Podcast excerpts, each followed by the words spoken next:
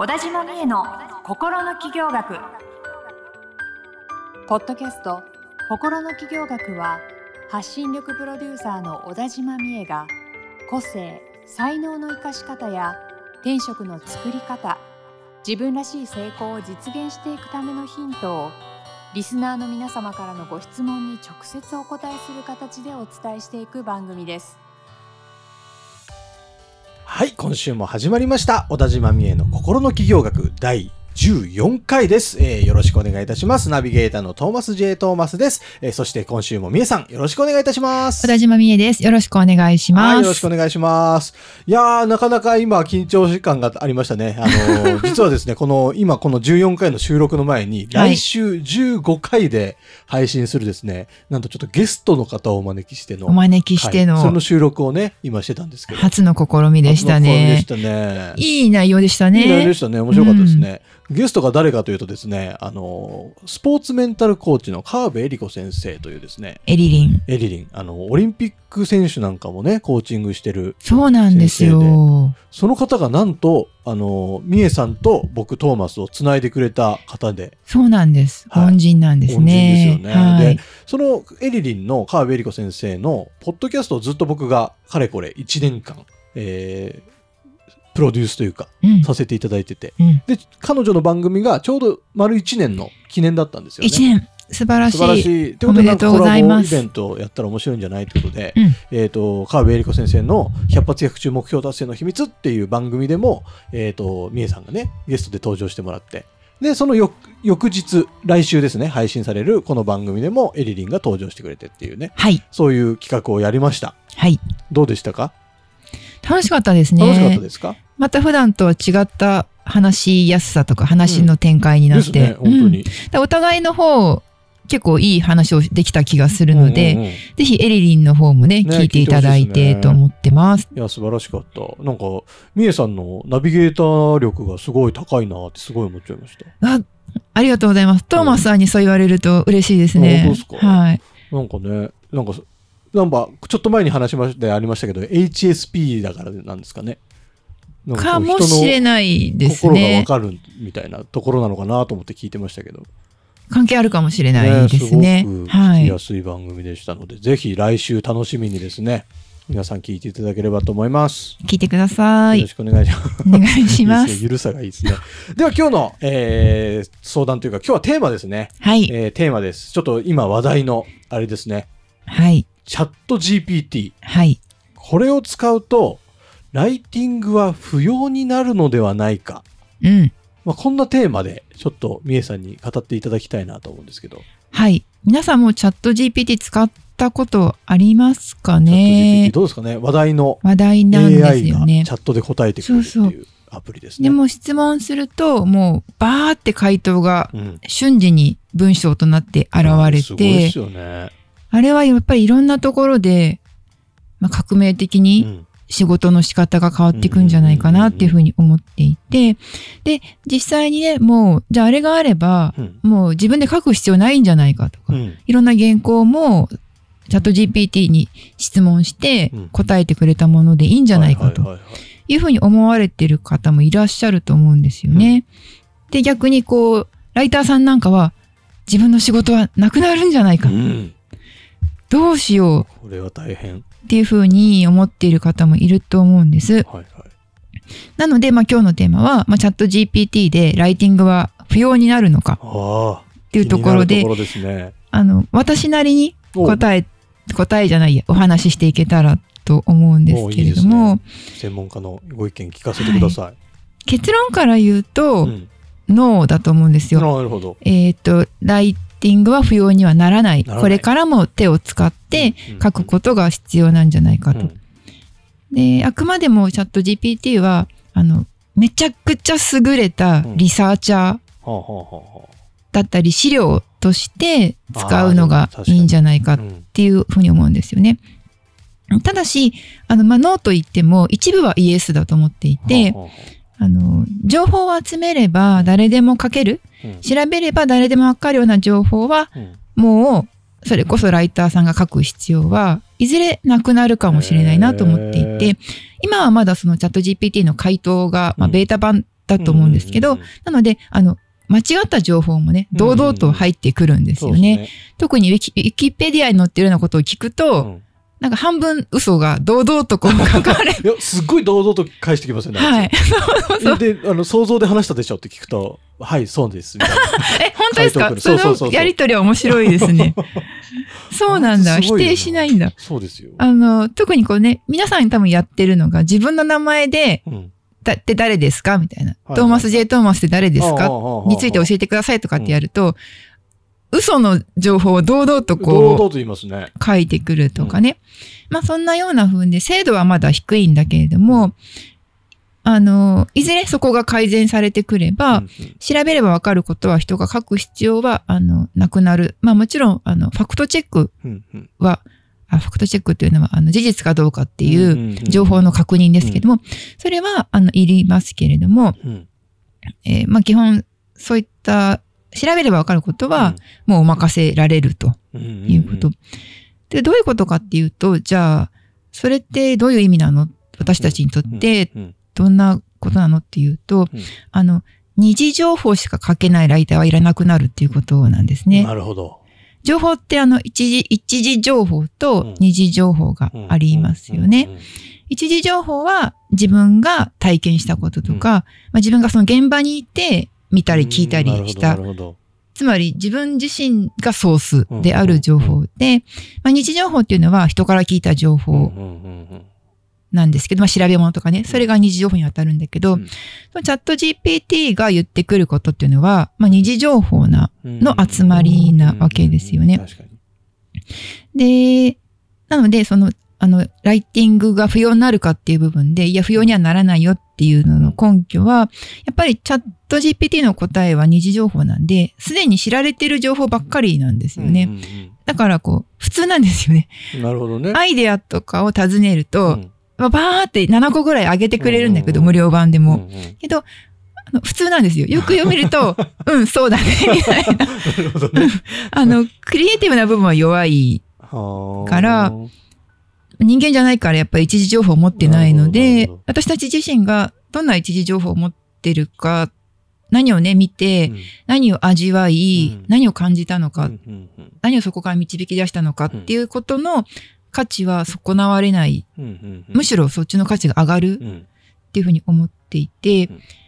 とね、こう、繊細な背景までやっぱり理解できないじゃないですか。はいはいはい。例えば、まあ、私の関連している、まあ、企業とかそういう方の話で言うと、うんよくね、あの、お客さん、どんな人か定めましょうとかね、うんターゲットを決めましょうとか言うわけですけど、その中でね、例えば、痩せたいという悩みを持ったうん20代の女性に向けたダイエット方法、どんな提案したらいいですかみたいなことを聞いたら、多分答えはくれると思うんです。うんいろんなところ。はいはい。けど、その人、そのね、その痩せたいという悩みを持った人が、うんあの、まあ、どうして痩せたいと思ってるのかとか、今まで何を試してきて、うん。なんでそれは成功しなかったのかとか、うんうん。そんな自分のことをね、その方はどう感じていて、だから今こんな方法を求めているとか、そういうなんか葛藤みたいなうん。ところ、細かい心情の部分を、は伝わらないというか、それをちゃんと伝えたられうんる質問ができたらいいのかもしれないけれども、うん。多分そこまでそれを全部汲み取ることってできるのかなっていう疑問もあに。るんですよね。だそう。なので、返ってくる答えが、うん。まあ、普通。チャット GPT は普通な答えを返しがちということですか？まあ、あの、もちろんその抜け漏れを防いで、あう、ん。そうか、こういう視点もあったねとかね、うんうん。そういう意味で、あの、教えてくれるので、うん。やっぱりいろんな、こう、考えるきっかけとか、ヒントはたくさんくれるので、そこは本当に素晴らしいから、どんどんどんどん使うといいわけですよね。うんそう。だからリサーチャーって最初に言ったんですけど、すでにあるものをリサーチしてきて、うんバッて集めてきてくれて、うんどうぞ。言てくれるなるほどねそう。なんで、だから結局、じゃあどうするのっていうクリエイティブな部分は、うん自分たちが考えないといけないっっていうところですね。あと、よく言われてるのは、うん。なんか、質問が適切じゃないと、いい回答が返ってこないから、質問力が大切になるみたいなことを言ってる方が多いと思うんですよね。うん。確かにそれそうだなと思っていて、あの、それってじゃあ正しい質問をする力って何かっていうと、うん。正しいあの課題を設定する力だと思っていて、多分、少なくとも現時点でチャット GPT は、うんその質問に対してね、質問返しはしてくれないと思うんですよ。うんうんうんこっちが何かを聞いたことに対して、今あなたそうおっしゃいましたけど、その質問はちょっとずれていて、うん。うん本当はこういうことじゃないですかとかは言ってくれないうん。わけですよね。質問を疑う機能はうん。実装されてない。うんそう。だから、あの、こっちの本当に使いこなしようによって決まってしまうというか、その違う視点はなかなかこい。なるほどね。う、課題、課題そのものが違いますよっていう、めっちゃ重要なとこだと思うんですけど、うんうんに関しては設定できないというか、うんうんうん自分たちでやるしかないうんうんっていうとこですよね。うーんなんかねチャット GPT の登場でなんかプログラミングとかもやってくれるんですもんねそう、だから彼 SE もいらなくなる説も。はねいろんな職業がピンチに陥るんでしょうけど、でもやっぱりそそれも全て今のみえさんの話と一緒でなんていうんですかねクオリティの低いものを作ってる奴らはいらなくなるけど、うんでもそのチャット GPT をうまく活用してプログラムを掛け合わせて、うん。あのちゃんとしたプログラムうーんこれまでになかったような画期的なプログラムをか作れるような人たちは全然生き残っていけるだろうしそうですね。でかこれ道具として使える奴らが勝っていくようなイメージなんでしょうか、ね、そうだと思いす。ます。チャット GPT は、その、まあ、名称とかはね、これから変わるかもしれないけれども、一過性のものじゃなくて、うん。まあ、ここからどんどん始まっていくものだと思うので、ん。やっぱり何かが激変することは間違いないうんうんので、仕事のやり方とかは変える、変わっていくうん。とは思うんですけどね。ね。なんか暇な時とかちょっと話しかけてると返してくれるからなんか暇つぶしになりますよね。あれ永遠に続けちゃいますよね。続くあの昔のロボットだと単純なか回答しかくれなかったですけど、ちゃんと会話してくれますからね。はい。すごいなと思いますよ。え、トーマスさんどんなことを聞いてみたりしたんですか？どんなこと聞いたかな？でも、あのーチャット GPT の、うん。そのど、どれぐらいのことができるのかなっていうのが知りたくて。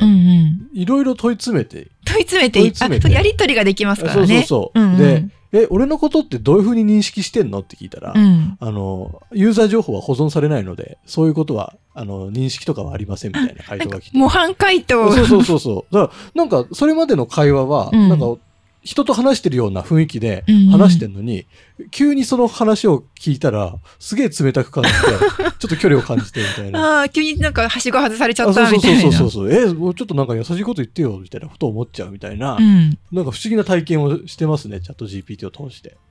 確かに。あ、でも不思議っていうのは不思議ですね。本当にね。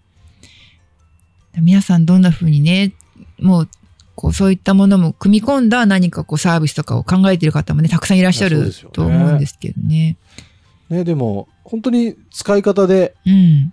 なんかね、チャットアプリみたいなのに連携したら自動で返答してくれたりもできるわけですもんね、うんチャット GPT 使ったら。本当にいろんな仕事の幅広がると思うので、うまく活用して、こう、彼らに飲み込まれるんじゃなくて、使ってやろうっていうそうですね。精神が大事かもしれないですね。うまく使うと仕事の質が劇的に上がると思います。間違いないですよね。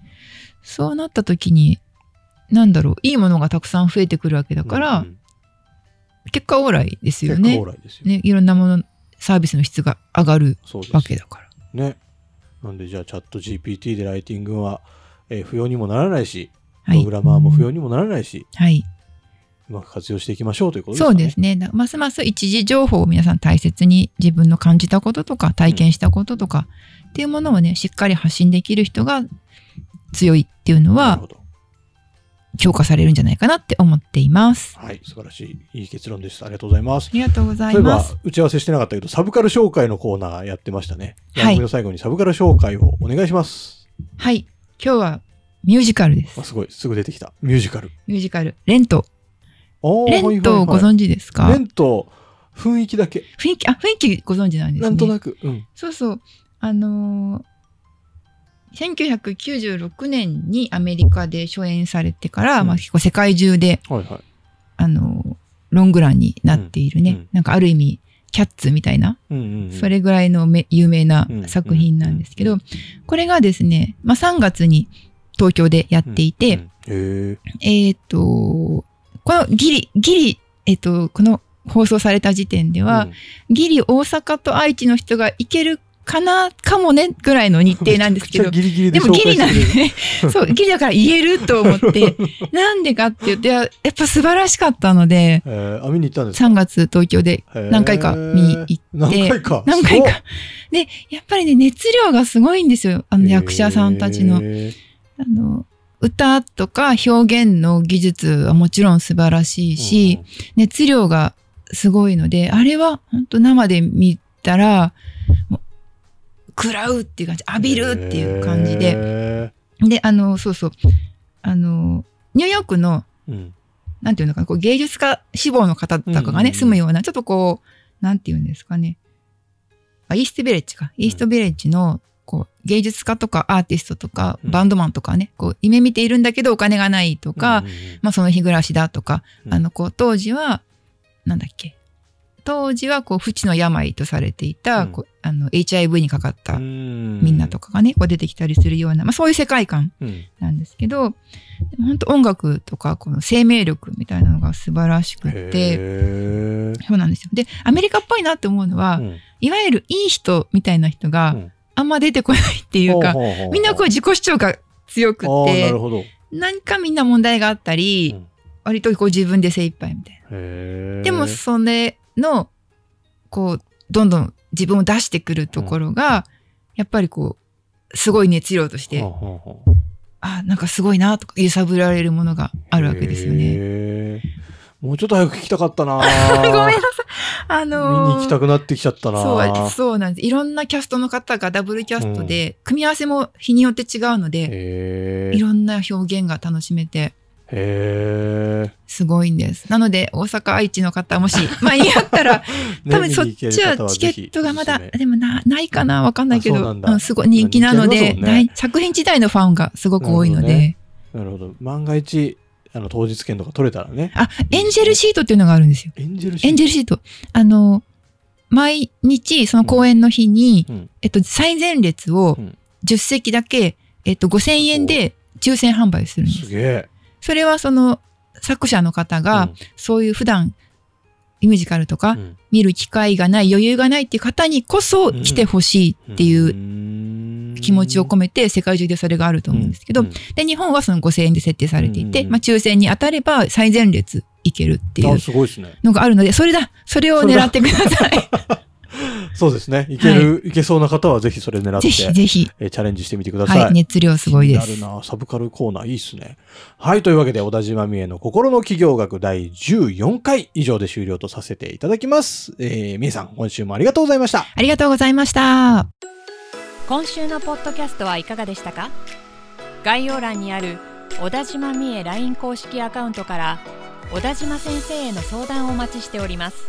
些細な相談でもお気軽にご連絡くださいませ。それではまたお耳にかかりましょう。ごきげんよう。さようなら。この番組はプロデュースライフブルームドットファン。ナレーション土屋恵子がお送りいたしました。